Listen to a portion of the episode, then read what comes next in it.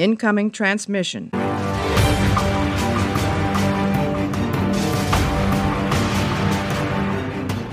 Hallo und herzlich willkommen zu einer neuen Ausgabe Warpcast. Heute wieder mit Enterprise, mit Gundel und mir. Hallo Gundel. Hallo aus Schweden. Und ich bin Chris aus Deutschland. Das ist klar. Und heute geht's um die äh, neunte Folge nach unserer Zählweise von Enterprise, die da heißt im Originalen Civilization und im Deutschen Die Saat. Warum heißt die Folge Die Saat? Das macht überhaupt keinen Sinn. I have absolutely no idea. Ich habe ich hab keine Ahnung. Ich habe drüber nachgedacht, mehrere Tage. Ich, hab, ich weiß noch nicht mehr, warum sie Civilization heißt. Selbst das finde ich schon merkwürdig, aber die Ja, Saat ist Civilization noch passt ja wenigstens noch ein bisschen rein, also so vom Thema her, aber die Saat macht überhaupt keinen Sinn. Ja, Lass uns mal über die Unklar. Metadaten sprechen. Wie gesagt, das ist in unserer Zählung die neunte Folge, ne, wenn Mhm. man den Piloten als Doppelfolge nimmt. Wir haben ein äh, Erstausstrahlungsdatum in Amerika vom 14. November 2001. Geschrieben ist sie wieder von Phyllis Strong und Mike Sussman. Und ein alter Bekannter hat die Regie geführt, Mike Vijar oder Vijar. Ich habe immer noch nicht rausgefunden, wie man den Namen spricht. Hm, das ist auch schwierig.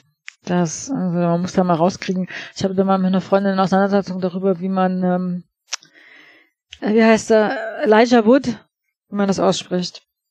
Ähm, wir mussten uns dann ein, eine Aufzeichnung von der Oscar-Verleihung angucken, um raus, wo die Leute dann angesprochen worden sind und angekündigt worden sind mit ihrem Namen, um rauszukriegen, wie man das korrekt ausspricht. Das ist nicht so einfach. Dann äh, würde ich jetzt mal ganz kurz mit ein bisschen Trivia starten. Da habe ich nämlich in der Folge ein bisschen mehr gefunden. Und zwar tauchen in der Folge die sogenannten Malurianer auf. Die haben wir noch nicht großartig oder haben überhaupt noch nicht gesehen, wie die aussehen, glaube ich. Die stammen aber aus einer TOS-Folge, nämlich The Challenging. Als eine Spezies, die durch Nomad vernichtet wurde. Weißt du, wer ein Mo- Das ist diese, das war so eine äh, Sonde, Space genau, Probe, wie Sonde. sagt man, eine, eine Sonde, ja, die irgendwie neue äh, Zivilisation finden sollte, oder? Genau, das war die erste interstellare Sonde der Erde im Star Trek Kanon, die losgeschickt wurde im Jahr 2002. Und diese Nomad-Sonde ist irgendwann mit einem Asteroiden zusammengestoßen, ist beschädigt worden und äh, wurde dann, hat sich dann mit einer anderen Sonde einer Alien-Spezies zusammengetan und hat diese, dieses Roboterwesen Nomad, was wir aus der TOS kennen. Diese andere Spezies, also diese andere Sonde sollte Tuba Bodenproben, oder sowas? ja, sollte Bodenproben sammeln und sterilisieren. Und aus ähm, Fliege ins Weltall und Suche nach neuen Genau. Intelligenten Zivilisationen und suche nach Bodenproben und sterilisiere sie, wurde sie, fliege ins Weltall und sterilisiere nicht intelligente Lebensformen. Das ist ein typischer TOS-Plot, oder? Ja, fantastisch, fantastischer TOS-Plot. Also ich habe die nicht mehr so, also nur noch so vage in Erinnerung, aber ähm, ich glaube, da ging es ganz schön zu, oder? Mit Kirk, der da über die, Hm, über die hm. Enterprise gerannt ist und ständig war irgendwas.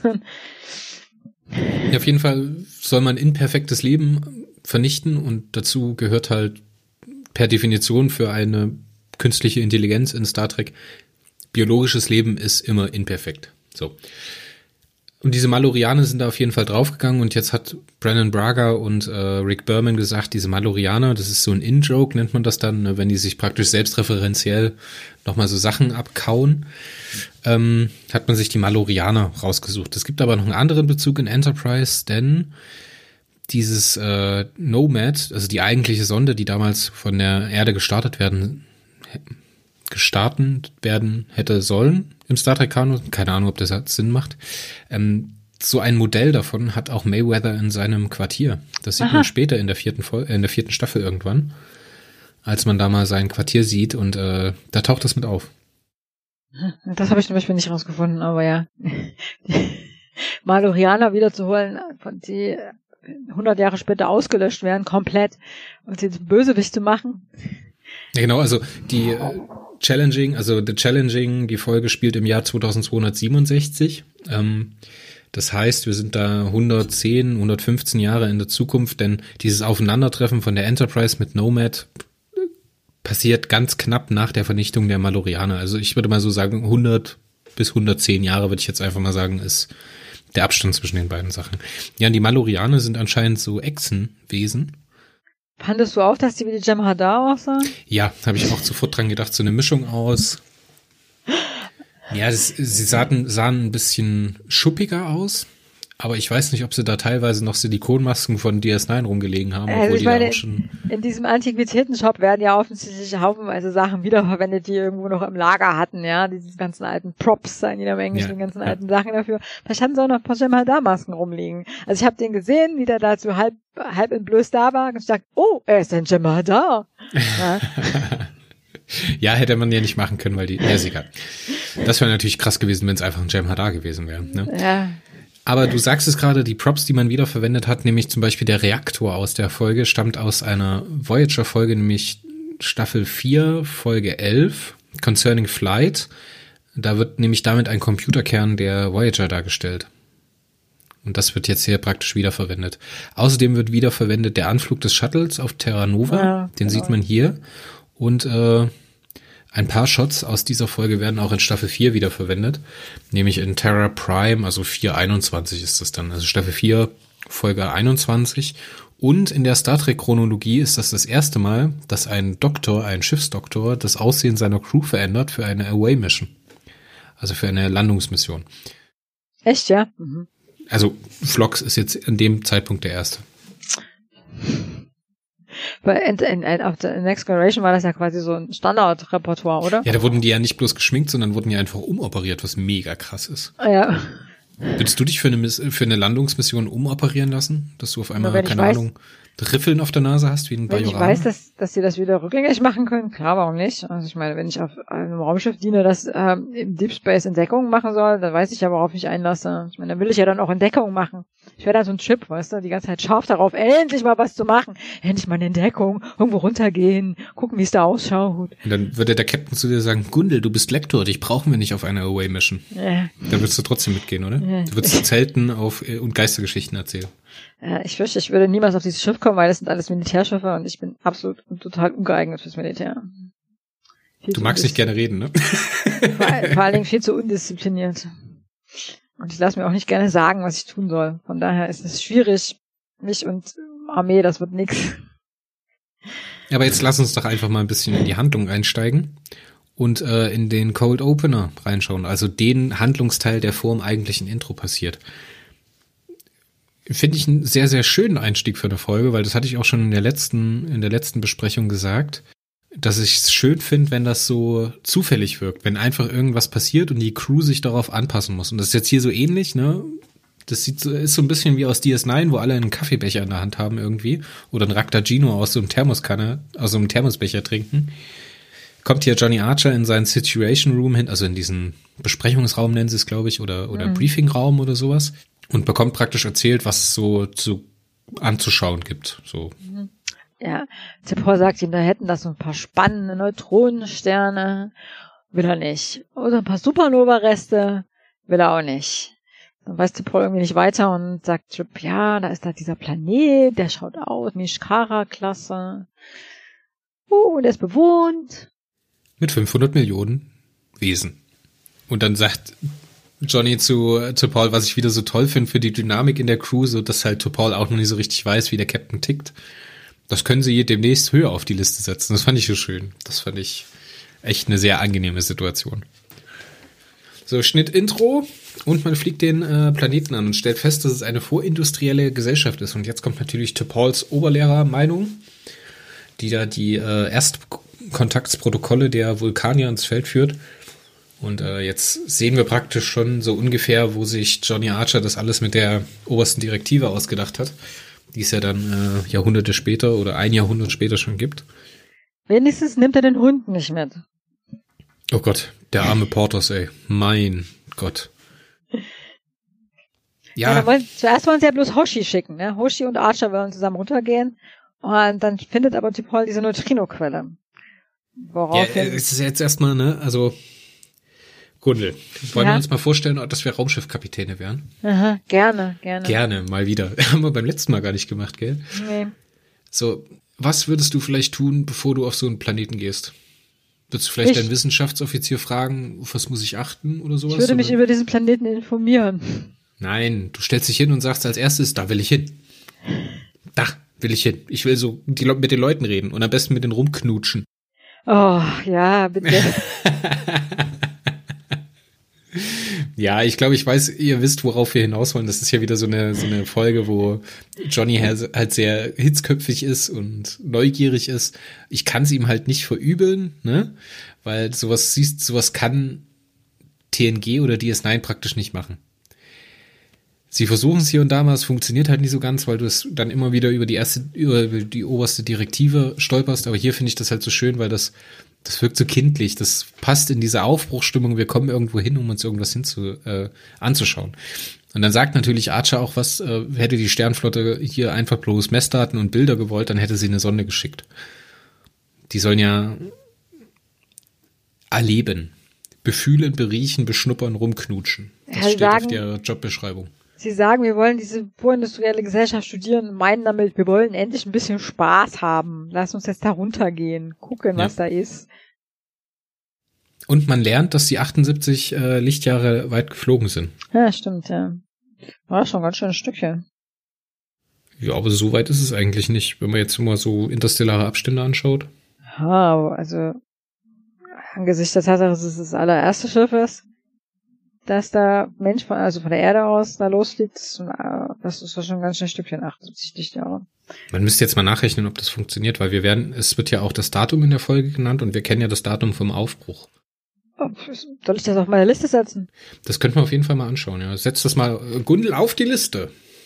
Auf jeden Fall kommt jetzt die Szene als äh, Flox, die erste chronologische Szene einer äußerlichen Veränderung eines Crewmitglieds durch den äh, Schiffsarzt, wird von Dr. Flox geschminkt und ich finde, Linda Park ist ja wirklich eine wunderschöne Frau. Das kannst, da kannst du ja nichts anderes sagen, ne? Aber sie sieht dann halt immer so streng gestriegelt aus, ne, in diesem dämlichen Overall. Und dann sitzt sie halt da in diesen Gewandungen, ne, das ist jetzt irgendwie nicht körperbetont oder sowas, das ist ja eher weit, ne, und dann hat sie diese tollen lockigen Haare. Und dann hat sie diese Riffeln auf den Stirn, was so wie so zwei bajoranische Nasenrücken über den, über den Augen steht. und dann diese tolle Frisur und wie sie dann dort schaut und, und guckt, das finde ich halt echt schön. Das, da fand ich so, äh, du bist eine coole Sau. Hoshi, ich mag dich, habe ich dann gesagt. Fand ich schön. Ja, aber jetzt, jetzt kommt die Neutrino-Quelle. Jetzt kommt die, äh, der Antimaterie-Reaktor, den äh, zu Paul in einem Haus in der Stadt vermutet. Sie hat nämlich eine Stelle gesucht, wo äh, relativ wenig los ist, eine abgelegene Gegend, wo praktisch diese kulturelle Kontamination nicht so gefährlich für den Planeten ist. Weil das hat natürlich Auswirkungen, wenn da mit so einer, mit so einer Landungsmission irgendwas schief geht, dass man praktisch Angst davor hat, die Gesellschaft in ihrer, in ihrer Entwicklung zu schädigen beziehungsweise zu beeinflussen. Hm. Was denken wir denn darüber, Gundel? Ich habe mich gefragt, warum Archer da so einen blöden Witz macht. Aber ja. kulturelle Kontamination gehört doch für uns Mitteleuropäer zum guten Ton, oder? Ja. Also es ist ein, das Konzept, das setzt sich schon seit hunderten Jahren durch. Also ich verstehe nicht, warum die das in 200 Jahren schon wieder vergessen haben sollen. Naja, er sagt ja, Archer sagt ja, das muss der Grund sein, warum er die Grundkreise immer so weit von irgendwelchen Siedlungen entfernt sind. Ja, also sagt er, ja, auf der Erde sind halt auch schon ähm, Aliens gewesen, lange bevor wir Warp-Technologie entwickelt haben. Von daher ist das quasi die Bestätigung von dem, was du gerade sagst, ja. So, das ist okay, wir können da einfach hingehen und uns die, die, die, die Alien-Rasse angucken. Ich glaube, es ist noch ein weiter Weg ähm, bis zur ersten Direktive. Auf jeden Fall landen Paul, Hoshi, Trip und Archer auf dem Planeten. Und äh, man beginnt direkt die Umgebung zu untersuchen, ne? Und Hoshi und Paul treffen dann erstmal auf, während sie so geheim scannen. Ja, treffen sie auf, Paul scannt einen Busch. Das fand ich so geil. Was macht ja, die scannt doch nicht den Busch, die scannt die Umgebung. Mensch, Gundel. Aber die hält den, den Rekorder die ganze, den Rekorder die ganze Zeit auf den Busch. Das ist eine Vulkanierin, die interessiert sich natürlich auch für die, äh, für die, äh, für die Flora. Ja, aber ob sie, jetzt, ob, sie jetzt, ob sie jetzt Bakterienproben von der Straße oder von Kleidung nimmt oder von einem Busch, ist doch wurscht. Also ist doch in Ordnung. Lass sie doch machen. Sei doch jetzt mal nicht so. Ah, das ist jetzt wirklich pingelig. Lass sie doch den Busch scannen, das ist doch in Ordnung. ja, sie, Hoshi macht die wichtigere Be äh, Beobachtung. Die sieht diese Leute mit diesen Verletzungen oder Läsionen, sagen die, glaube ich, in der Folge. Ja, irgendwie Lesions oder sowas, ne? Also so, die haben, ja, wie man halt so eine Strahlenverletzung. Ja, die haben halt so, Haut, so Haut, irgendwie mit der Haut ist was nicht in Ordnung. Man sieht das ja, ja in der Szene auch noch nicht so ganz Stellen genau. oder irgendwie so, also äh, bisschen eklig sieht das aus.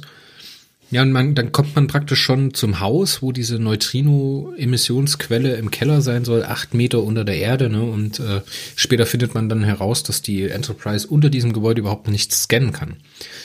So, Kollege Mostricht, Jonathan Archer und sein äh, Spannemann Chip Tucker brechen da ein und werden aber heimlich beobachtet von einer unbekannten Person.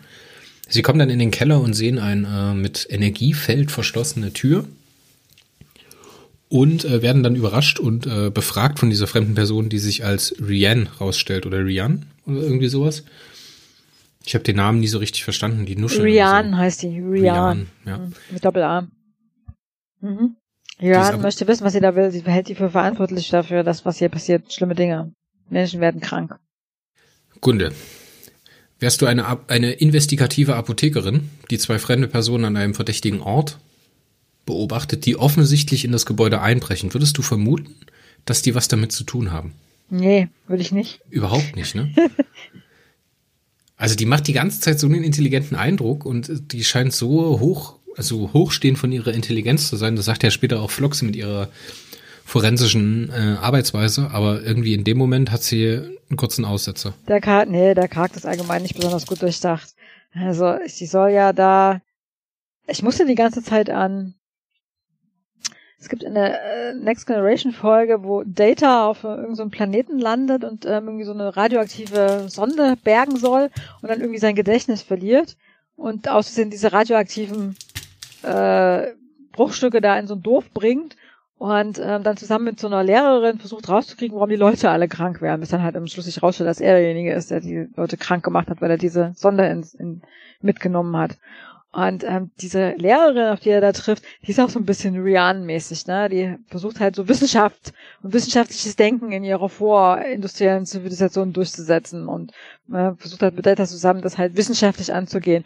Aber da funktioniert die die, die, das Charakter miteinander ganz anders, weil die halt am Anfang Data nicht leiden kann und ihn ablehnt und langsam so entwickelt sich im Laufe der Folge, freunden die sich miteinander an. Und hier ist es aber so, diese Rian taucht auf, völlig unlogisch macht die die beiden Männer dann an und dann mehr oder weniger in der nächsten Folge äh, Szene sind sie dann total gut miteinander und können sich und verstehen sich und in der übernächsten Szene küssen sie sich dann schon.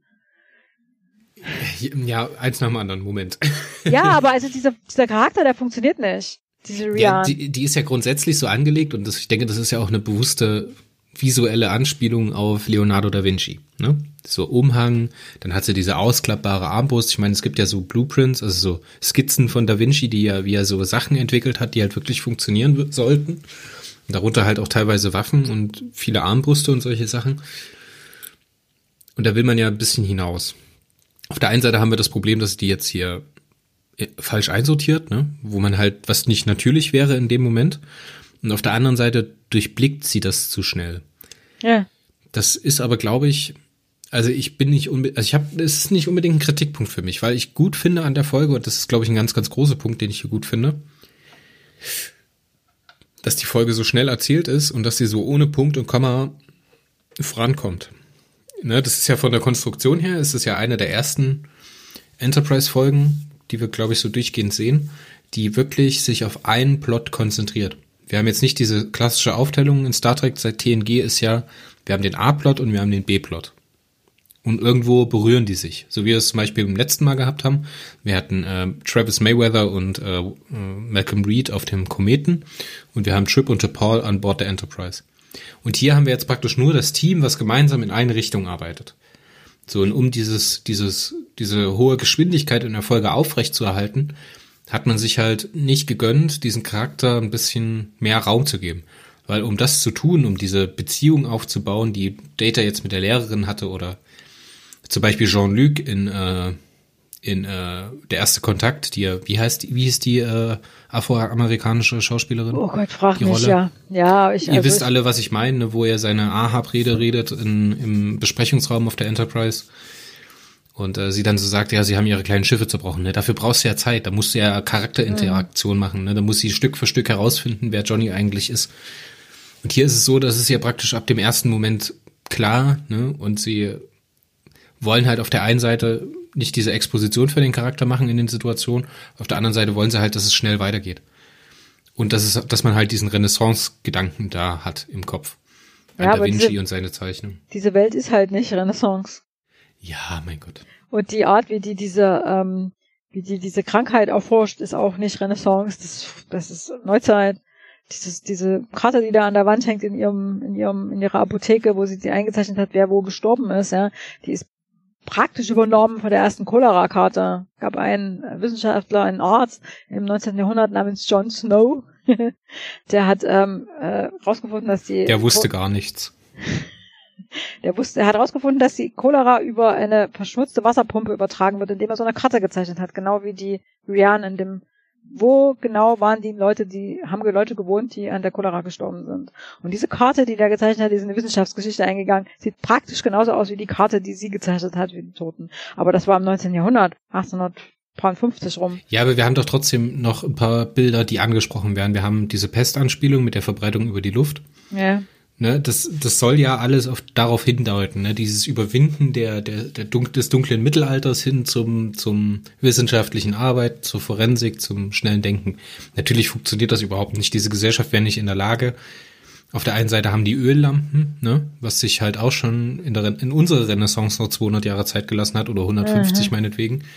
Die Straßenbeleuchtung hat, die dezentral gesteuert wird, ne? also die praktisch befüllt wird durch irgendjemand, die angezündet wird und sowas. Ja, mein Gott, ich muss jetzt sagen, dann alles andere, wenn es anders gemacht wäre als hier. Auf der einen Seite haben sie diese Anspielungen, wie du gerade sagst, auf die Cholera, auf die Pest, auf Da Vinci, auf das, auf die, äh, auf das Wissen von Bakterien und Viren und sowas. Auf der anderen Seite ist halt die Zielgruppe jemand, der das nicht unbedingt braucht, glaube ich. Wenn man halt wirklich amerikanisches Fernsehpublikum in der Primetime unterhalten möchte und da auch Leute ranziehen möchte, dann will man die nicht, glaube ich, verschrecken, indem man da zu viel Platz einräumt.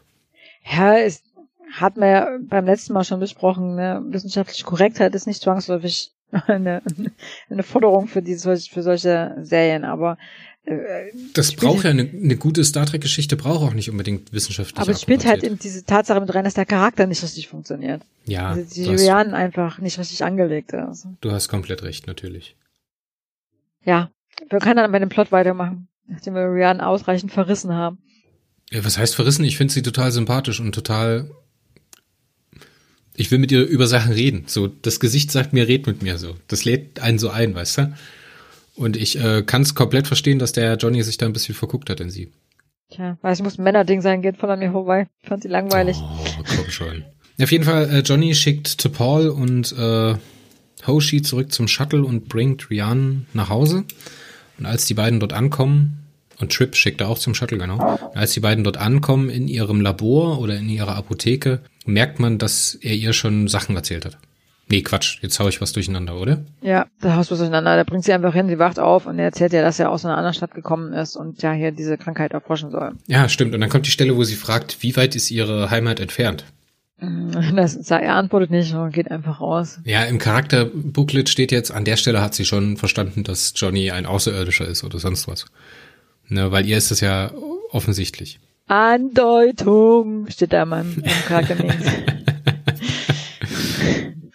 Ja, in der nächsten Szene stellen sie das mit diesem Dampening Field fest, dass sie da nicht unter diesen Laden scannen können und deswegen gehen dann Archer und Trip, glaube ich, ähm, um mit dem Ladenbesitzer zu, rechnen, zu reden. Und jetzt kommen die Malurianer. Dann scannen sie praktisch den Garros, den äh, Inhaber des äh, Antiquitätengeschäfts, der natürlich mit ihnen Geschäft abschließen möchte, dass äh, der Garros überhaupt kein Akali ist. Wir haben, glaube ich, gar nicht gesagt, dass die Akali heißen, oder?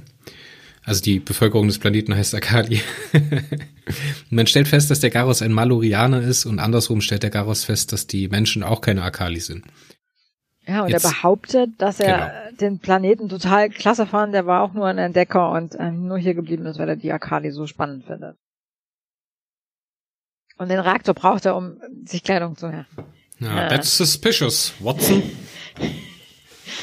Ja, Ja, man glaubt ihm das nicht. Man glaubt ihm das nicht und äh, geht jetzt praktisch darauf ein, dass der Reaktor viel zu überdimensioniert ist, um, um die äh, beschriebene Funktion auszufüllen. Ja, und dann sind sie bei Rian in ihrem Labo Labor, was wie ein echtes, schickes Chemielabor aussieht. Da stehen ganz viele Gläser rum, in denen stehen, sind unterschiedlich farbige Flüssigkeiten und es blubbert und zischt und blubbert und so. Chemielabormäßig. Hm. Ja, komm, ist schon, ist schon cool gemacht. Also ich finde es schön, dass sie so die, ich finde das designmäßig, das gut getroffen haben. Auf der einen Seite, dass man halt gesagt hat, okay, hier kann man wirklich wissenschaftlich arbeiten, was halt Flock sagt, forensische Methodik, ne? Und auf der anderen Seite, dass es halt sehr archaisch wirkt. Also ich finde es gut getroffen, so allein also, vom Visuellen. Das Labor selber passt in die Zeit. Ja, also damals haben diese Labore tatsächlich so ausgesehen. Heute sehen sie nicht mehr so aus, aber damals haben sie so ausgesehen. Ähm, also ich fand das jetzt auch nicht schlecht oder so. Ähm, ich muss nur halt dran denken, dass Chemielabore auch im modernen Chemielabore häufig so aussehen. Da steht ein Fläschchen rum und da blubbert es dann drin rum. Und ja, mein Gott. Paul sammelt heimlich Proben und er untersucht praktisch äh, Rians Forschungsergebnisse. Und äh, mit diesen Proben schickt äh, Archer sie zurück. Ja, sie weist jetzt Archer nochmal darauf hin, dass das mit der kulturellen Kontamination äh, eine ernste Sache ist und dass er praktisch sich zusammenreißen soll. Das will die Szene ja von uns. Ne? Paul fliegt mit dem Shuttle zurück und untersucht mit Dr. Flox die Proben, die sie genommen hat und findet heraus, gemeinsam mit Flox, dass es sich um Tetracyanat 622 handelt, ein industrielles Schmiermittelgundel, das hochgiftig ist. Mhm. Schlimm, das, schlimm.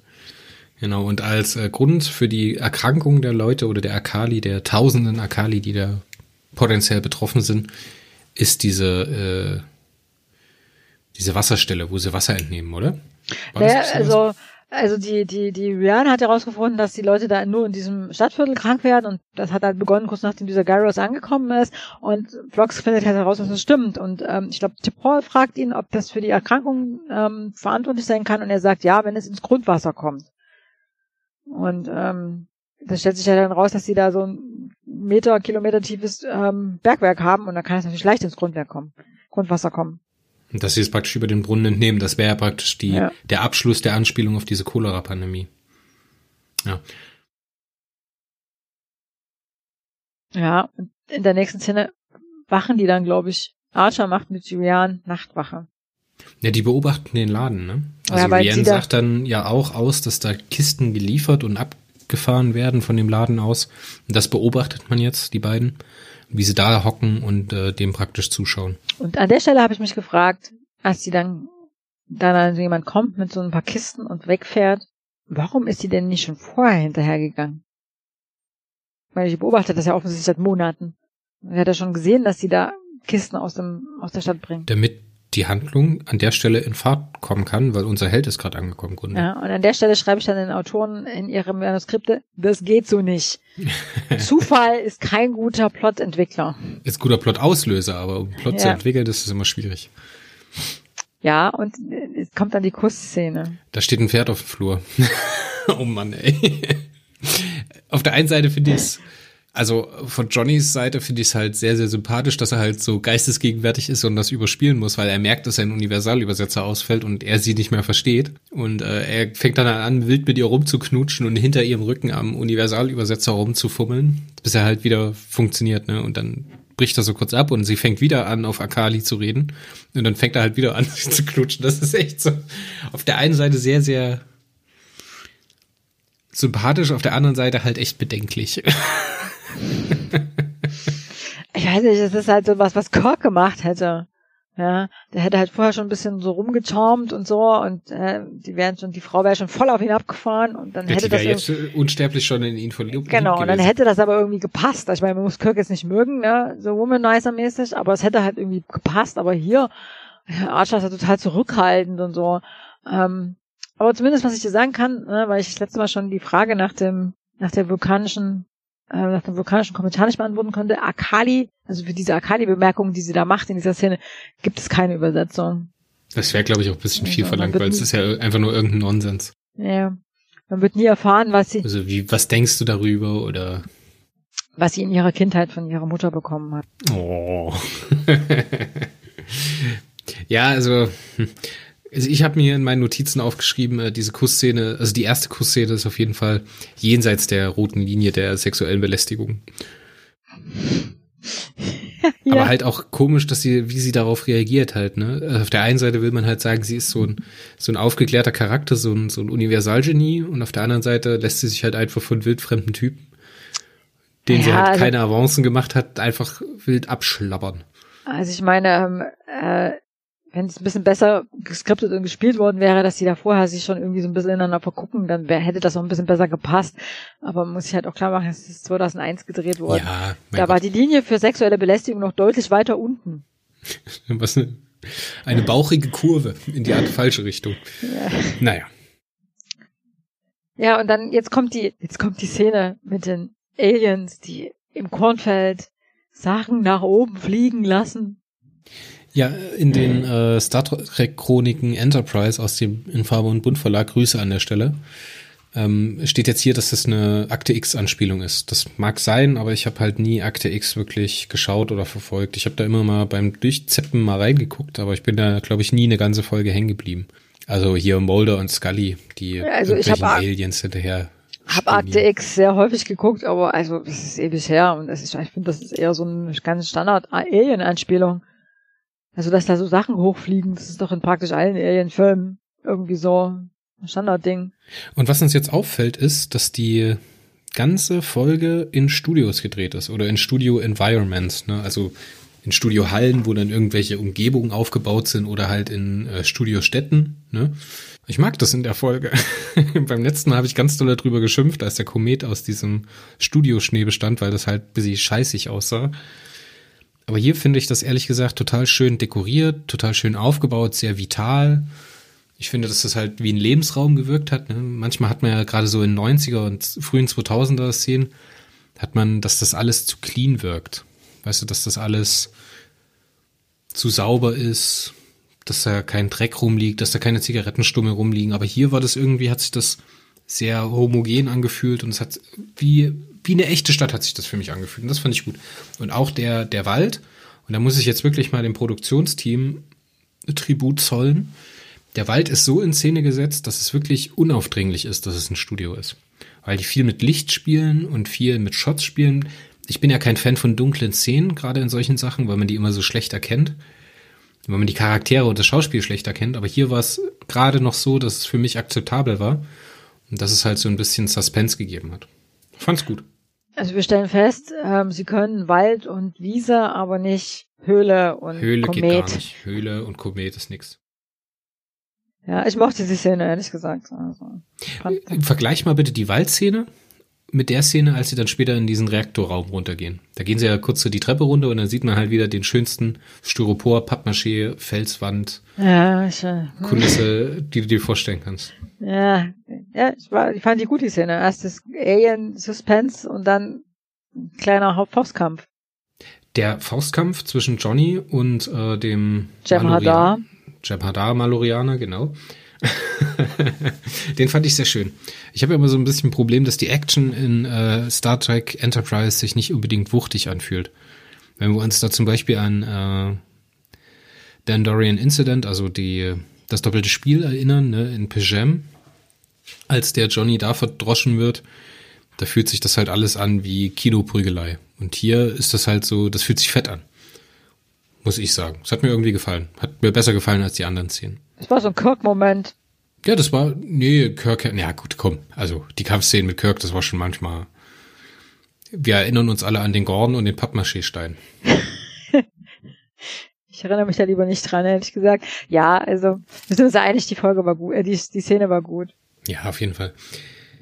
Ja, und dann gehen sie zurück in, den, in diesen Laden und öffnen die Tür nach unten. Ja, genau, die nehmen dem Malorianer so ein Gerät ab und schaffen es jetzt, das Kraftfeld abzuschalten und dringen in den Reaktorraum ein. Was machen sie denn mit diesem Marihuana? Lassen sie den da einfach liegen, oder? Die lassen den da einfach liegen, ja. Das ist aber dumm, oder? Ich meine, der könnte Warum? doch jederzeit aufstehen, hinterherkommen und. ja aber er weiß ja, wie lange er kommen. betäubt ist. Er hat ihn ja mit seiner Pistole betäubt. Ja, was Ja. hätte man mit dem machen müssen? Kaputt strahlen oder Keine Ahnung. Ähm, fesseln?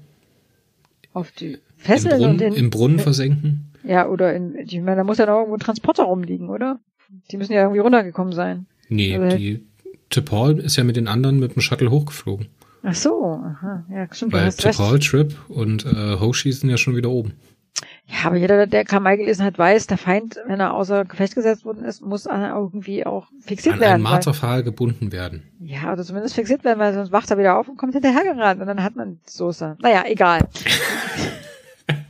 Aber er kommt nicht hinterhergerannt. Nee, eben nicht. Deswegen, ich habe mich die ganze Zeit gefragt, was aus dem geworden ist. Hast du dir Sorgen gemacht? Ich habe mich gefragt, warum der nicht kommt, wo der ist. naja, egal. Sie gehen immer so runter und finden den Antimaterie-Reaktor, der mal früher mal der aus seinem früheren Leben als Main Reactor Core von der Voyager hergebracht worden ist. Computerkern, nicht Reactor Core. ist ja auch wurscht. Auf jeden Fall kommt jetzt die Szene, äh, als man versucht, das. Nee, ist das jetzt schon hier, als man versucht, das Dämpfungsfeld abzuschalten? Naja, der, der äh, redet dann mit der mit der mit der Enterprise und sagt ihnen, dass sie hier so ein Iridium-Isotop fördern und dafür Tetracyanide, Night, also dieses dieses toxische diese toxische Verbindung einsetzen in den Bohrköpfen. Und ich frage mich die ganze Zeit, woher er das weiß. Ja, kann er das von oben sehen, wenn er da so runterguckt in diese in diese Mine? Ja, der hat doch abgescannt. Der hat auch ja. hier mit seinem Handscanner erstmal abgescannt. Okay. Und ähm, dann gibt es da so eine merkwürdige Diskussion. Archer will das natürlich sofort jetzt ja alles einstellen und den Reaktor kann er nicht zerstören, weil er sonst die, halt die Stadt mit platt macht. Und Chip will eigentlich runtergehen und den Reaktor lahmlegen, aber das geht nicht, weil das dauert zu lange. Wie dauert das so lange? Weil rechnet er damit, dass bald jemand kommt oder so? Ja, weil Vielleicht? die den Typen im Wald nicht gefesselt haben. Gut, ja, vermutlich. Ja. Und dann, dann will er den Reaktor rausbeamen, aber dafür muss das Dämpfungsfeld deaktiviert aber werden. Außerdem ist an der Stelle schon zwei Drittel der Folge vorbei und äh, wir brauchen noch den Action-Höhepunkt. Ja, ja. Und dann kommt es zur Diskussion, ob es den blauen oder den gelben Knopf drücken sollen. Weil sie können ja die, die, die äh, das nicht lesen, weil es ist ja auf Maluiranisch. Ja, und dann sagt halt wieder die Rian auf so einem Bildschirm ist dann halt so, ein, so eine gelb gestrichelte Linie um diese, dieses Areal und eine blaue Linie. Und Archer sagt, es ist der blaue. Und dann sagt sie, es könnte aber ganz genau auch der gelbe sein. Und dann gucken Hat sie sich recht. an. Und das ist halt so diese atypische ähm, Bombenentschärfungsszene, roter oder grüner Draht. Und am Ende entscheidet man sich halt für die falsche und es gibt Alarm. Ja, der geht dann irgendwie die Tür zu, oder? Also sie sind dann eingesperrt. Und dann kommt Garros und äh, der Böse und guckt von der anderen Seite rein. Nee, nee, nee, nee. Jetzt kommt erstmal die Szene, als äh, das malorianische Schiff auftaucht, was bis an die Zähne bewaffnet ist und unser praktikantentaktischer Offizier hat überhaupt gar keine Möglichkeit, da irgendwas zu machen. Meine Fresse, ey. Wozu ist der Typ überhaupt da? Also ehrlich. Auch wieder in der Szene, komplett unnütz. Ja. Nur Ballast. Der konnte mit den Scannern nicht helfen, weil das Dämpfungsfeld da gewesen ist. Jetzt kommt dieses malorianische Schiff, dem sie nicht Herr werden und wozu er erst wieder T'Pol braucht, die sich einen Kopf macht, wie man die Situation jetzt lösen kann. Dann kommt es zu dieser gestellten Szene, als äh, T'Pol sagt, ne, man setzt, also der Garros setzt jetzt so ein doppeltes Spiel ein. Er sagt, die Enterprise soll den Orbit verlassen und sich verpissen, weil der Johnny ist eh schon tot. Und äh, die sind bis an die Zähne bewaffnet, machen so einen, so einen Warnschuss auf die Schilde, ne? Und er sagt dann so, ja, wir können zehn von diesen Salven gleichzeitig abfeuern. Und dann sagt Paul später so zu äh, Mayweather, ja, setzen Sie Kurs, bereiten Sie vor, dass wir aus dem Orbit ausschwenken. Und dann äh, macht Trip diese dämliche Aktion mit hier, ich bleib, wir bleiben hier, selbst wenn der Captain tot ist, ne, wir müssen ihm helfen oder und so weiter und so fort und funkt dann den Maschinenraum an und droht dann damit, die äh, Warp-Gondeln zu belüften. Ja, es passt aber schon irgendwie zu ihm, oder? Ich meine, der traut ja Paul immer noch nicht so richtig und ist auch so ein bisschen reagiert leicht mal über der gute Chip. Nach dem also. Abenteuer in der letzten Folge vertraut er den immer noch nicht so weit. Ich meine, das haben sie jetzt schon oft gemacht. No one left behind, ne, diese US-amerikanische Militärdoktrin, dass niemand irgendwo liegen gelassen wird. Also ich hätte ja. das jetzt an der Szene nicht gebraucht. Das sind ja. 13 Sekunden, die ich lieber mit äh, Rianne und Archer beim Rumknutschen zugeguckt hätte.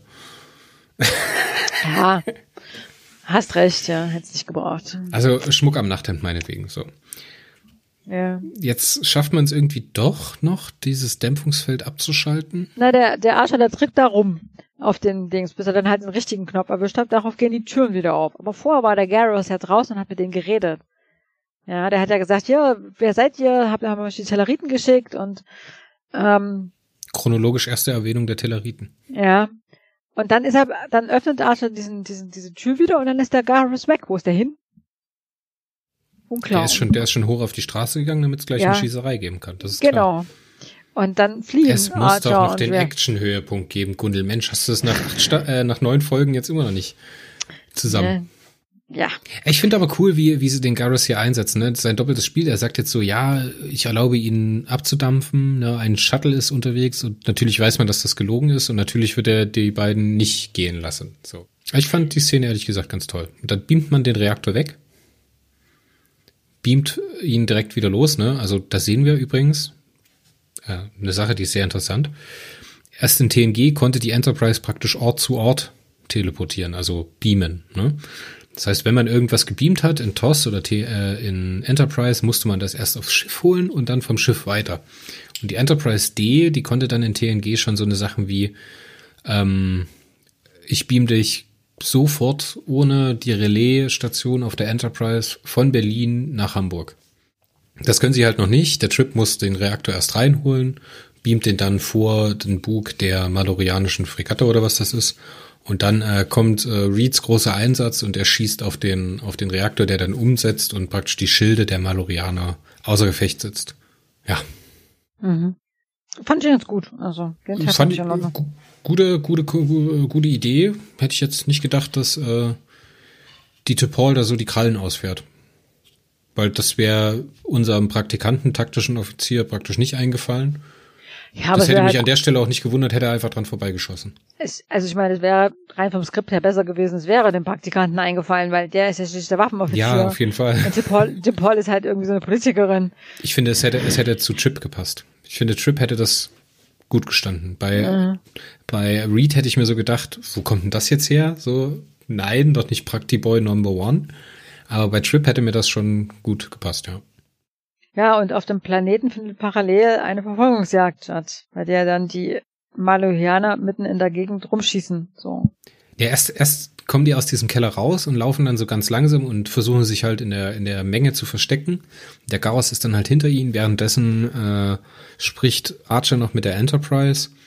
Und dann irgendwann wird der Gauss auf die aufmerksam und dann verstecken sie sich praktisch nach einem, hinter einem Brunnen und fangen an aufeinander zu schießen. Und jetzt muss ich dir mal was sagen. Mhm. Ich meine, Studio hin oder her, man hatte da nicht viel Platz. Man hatte wahrscheinlich bloß diesen einen Straßenzug, den man halt aus unterschiedlichen Perspektiven immer wieder abgefilmt hat. Das ist ja dieselbe Ecke gewesen, wo am Anfang Hoshi und T'Pol, also wo T'Pol den Busch gescannt hat, ne, und die dann so um mhm. die Ecke geluschert hat. Das ist dieselbe Straße, so. Mhm. Klar kann man da jetzt keine groß umfassende Verfolgungsjagd machen, aber da ist ja überhaupt gar keine Dynamik in der Action. So die einzige Bewegung, die Archer macht, ist einmal zu diesem Brunnen hin, wo er sich hinter dem Brunnen versteckt und dann auf die andere Seite hinter so eine Häuserecke, wo er dann diese Lampe zerschießt. Aber wer macht denn im Jahr 2001 so eine Action? Also man hätte doch wenigstens die, die, äh, die Dynamik aus dem Keller mitnehmen können. Ich meine, klar, der Raum ist verriegelt, deswegen kann Garros nicht rein. Der muss sich sozusagen einen anderen Weg an die Oberfläche suchen. Und er weiß ja, dass sie aus diesem Ausgang aus seinem Laden rauskommen. So, und da laufen, versuchen die sich praktisch zu verstecken und Garros kommt praktisch zeitverzögert hinter ihnen auf der Straße an. Warum macht man es nicht anders? Warum bricht nicht äh, Garros in diesen Keller ein?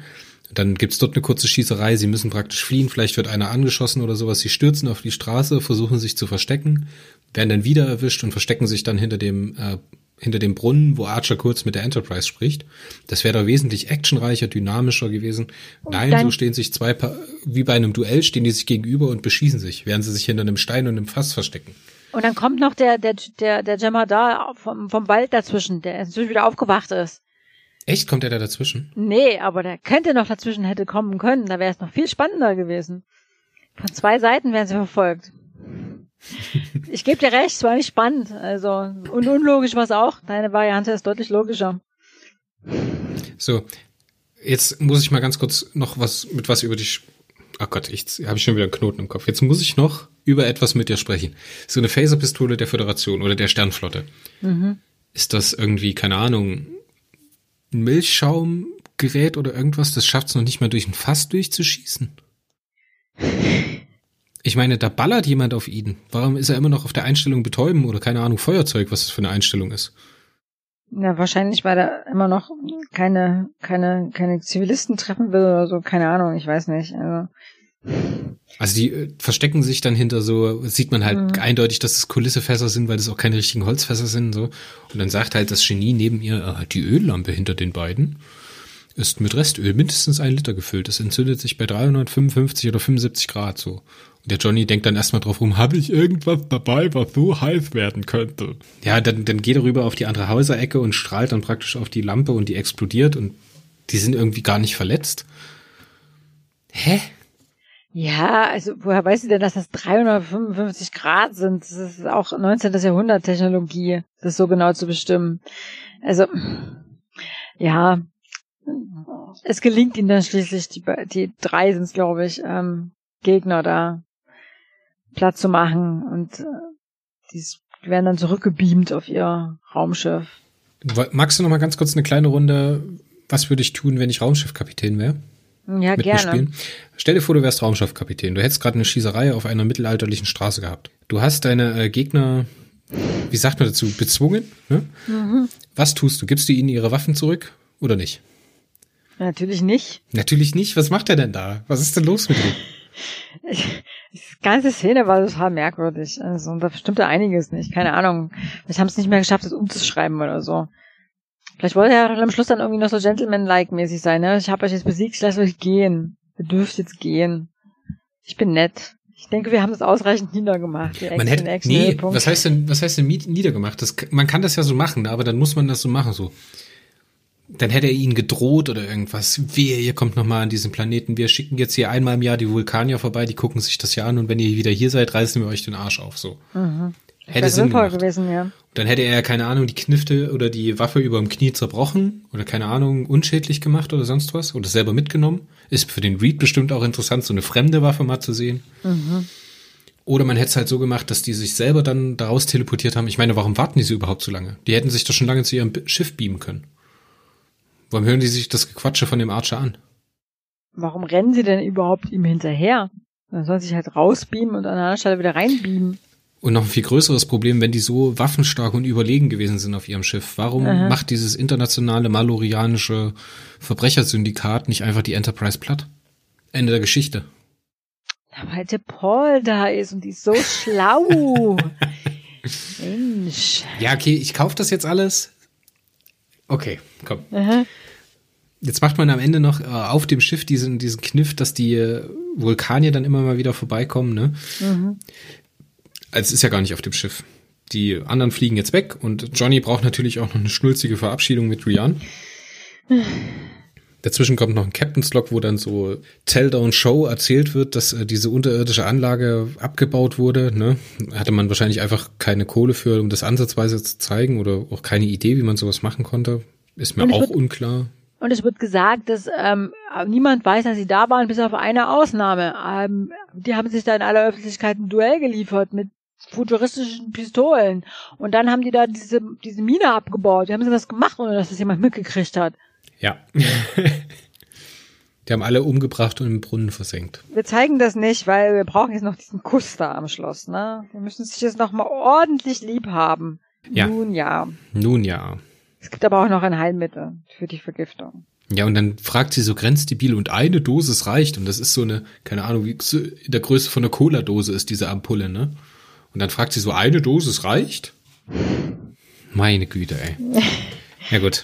Mhm. Und äh, neben, der Heil, neben dem Heilmittel für das Tetrazyanid 622 ähm, bekommt man noch die Information, dass äh, Rian das von Anfang an durchschaut hat. Mit dem Universalübersetzer. Weil sie sagt dann so, gibt es schon wieder ein Problem mit dem Universalübersetzer oder sowas? Ich habe das hier inzwischen erzählt. Er hat ja, das war die Szene, die du vor, ganz am Anfang mal erwähnt hattest. Ähm, die kommt dann irgendwann wieder. Ich glaube, nachdem sie da die, nachdem er da, da seine Action-Szene, seine Kampfszene, seine ja, Szene hatte. Stimmt, stimmt. Und da kommen die wieder und unterhalten sich und man merkt halt, dass, sie, dass er ja offensichtlich unterwegs was erzählt hat. Und vermutlich auch die Sache mit dem universale Übersetzer.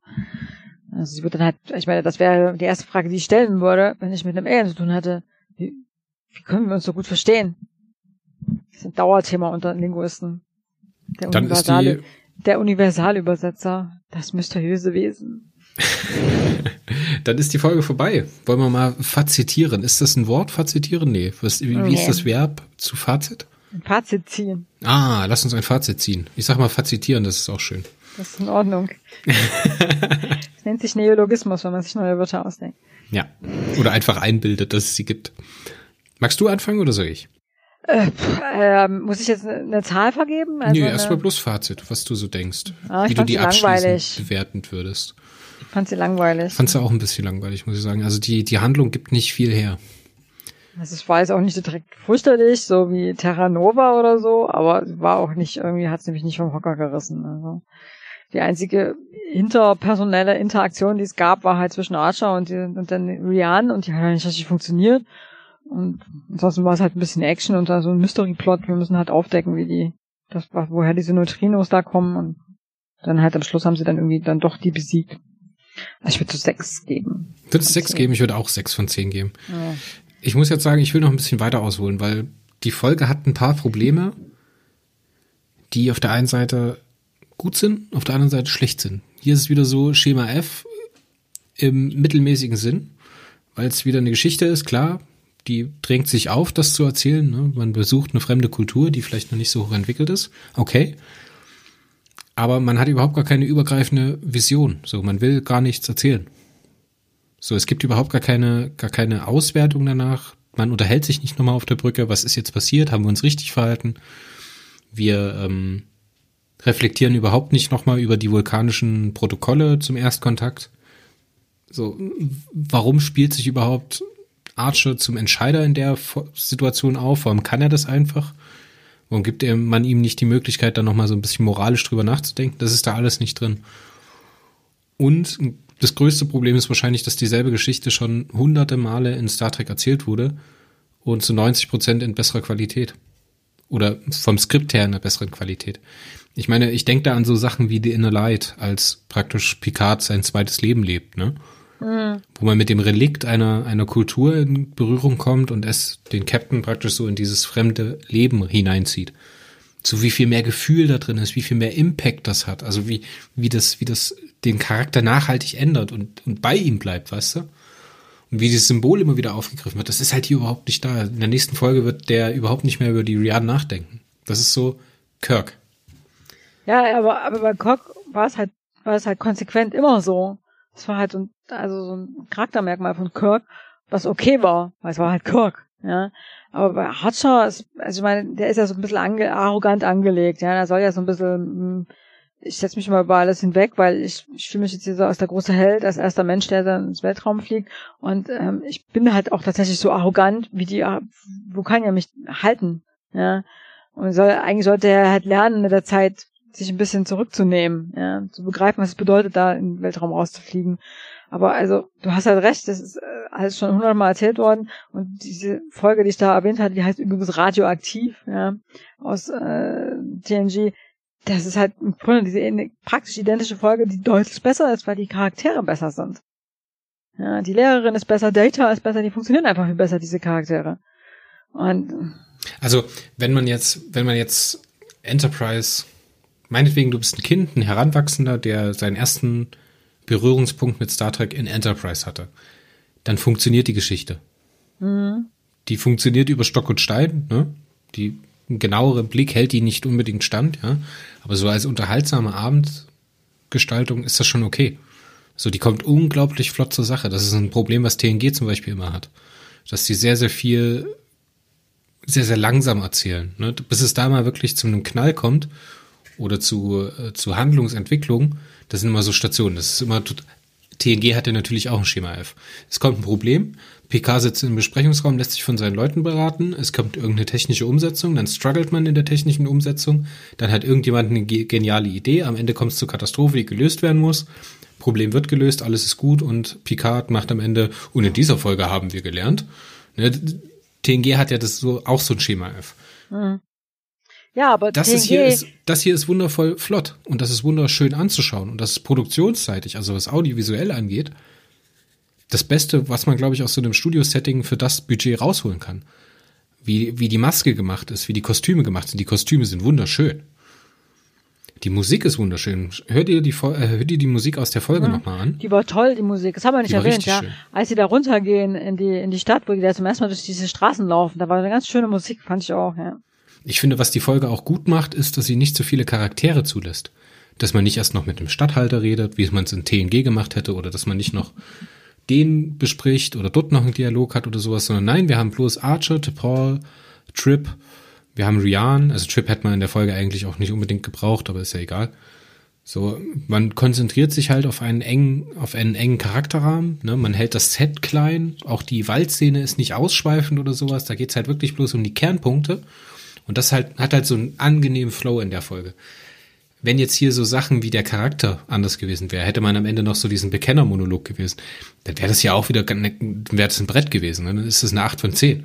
Ohne Probleme. Ja, das ist halt der Unterschied zwischen Enterprise und äh, The Next Generation. Das stimmt. Die Charaktere ja. funktionieren halt nicht. Also nicht in dem Maße, wie sie in. Ich meine, gut, die erste Staffel von The Next Generation war jetzt auch nicht so der Brüller, um es mal höflich auszudrücken. Naja, komm, aber, das war schon Murks. Also teilweise war da echt schon. Ja. Was das aber, so hölzern gewesen ist. Ja, oh, ich fürchte mich. Ähm, aber also, es gibt ja noch Potenzial, also ne, man muss halt Enterprise auch noch ein bisschen Potenzial zugestehen, aber diese Folge funktioniert nicht, weil, oder ist nicht so gut, wie sie sein könnte, weil die Charaktere nicht funktionieren. Weil, oder sie fehlen halt einfach. Also sind halt so ein bisschen. Ne. Die letzte Folge war besser, weil die Charaktere, weil es halt über die Charaktere lief. Ja, und leider verliert man das Thema der kulturellen Kontamination total aus den Augen. Dass so T'Pol nochmal dem Archer irgendwas beibringt oder nochmal mit auf was auf den Weg gibt. Sag mal, hast du die äh, Serie The Orville geschaut? Oder The Orville? Mm, nee. Nee? Schau dir mal das Schiff an von The Orville und dann äh, mhm. spring noch mal zu der Stelle, als man das malorianische Schiff sieht. Okay. Knickknack.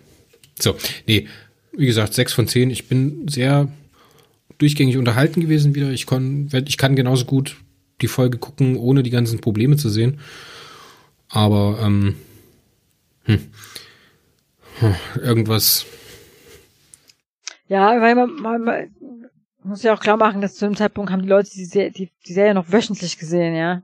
Die haben es nicht von Netflix gesetzt und dann halt zehn Folgen am Stück geguckt, sondern, oder fünf, ähm, sondern die haben halt eine Folge geguckt und in den nächsten, ne, sieben Tage später die nächste. Ja, von daher ist es schon okay. Aber ist schon bei Release nicht unbedingt gut angekommen. Ein Nielsen-Rating von 4,6. Ja, gut, und, ja. Äh, in einer namhaften Star Trek-Zeitschrift aus den USA, ich glaube, bloß zwei, zwei Punkte aus fünf oder sowas. Ja, also es ist deutlich schlechter weggekommen als die, die letzte, aber also war ja auch deutlich schlechter. Aber auf IMDb heute noch eine der besser bewerteten. Ich glaube irgendwas mit 7,6. Okay. Ja. Ich glaube, wir haben sie jetzt ausreichend in der Mittelklasse eingeordnet. Ich glaube, ich habe auch nichts mehr, Gundel. Ja, nee, ich auch nicht. Da würde ich sagen, wir verabschieden uns. Und wie heißt denn eigentlich die Folge der nächsten Woche? Äh, übernächsten Woche, in zwei Wochen. Das sollten wir vielleicht noch gerade anschauen.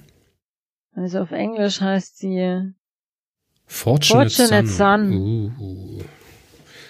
Interessant. Ich erinnere mich gut an die Folge, ich freue mich drauf und äh, bis zum nächsten Mal. Auf Wiederhören. Hey du aus Schweden.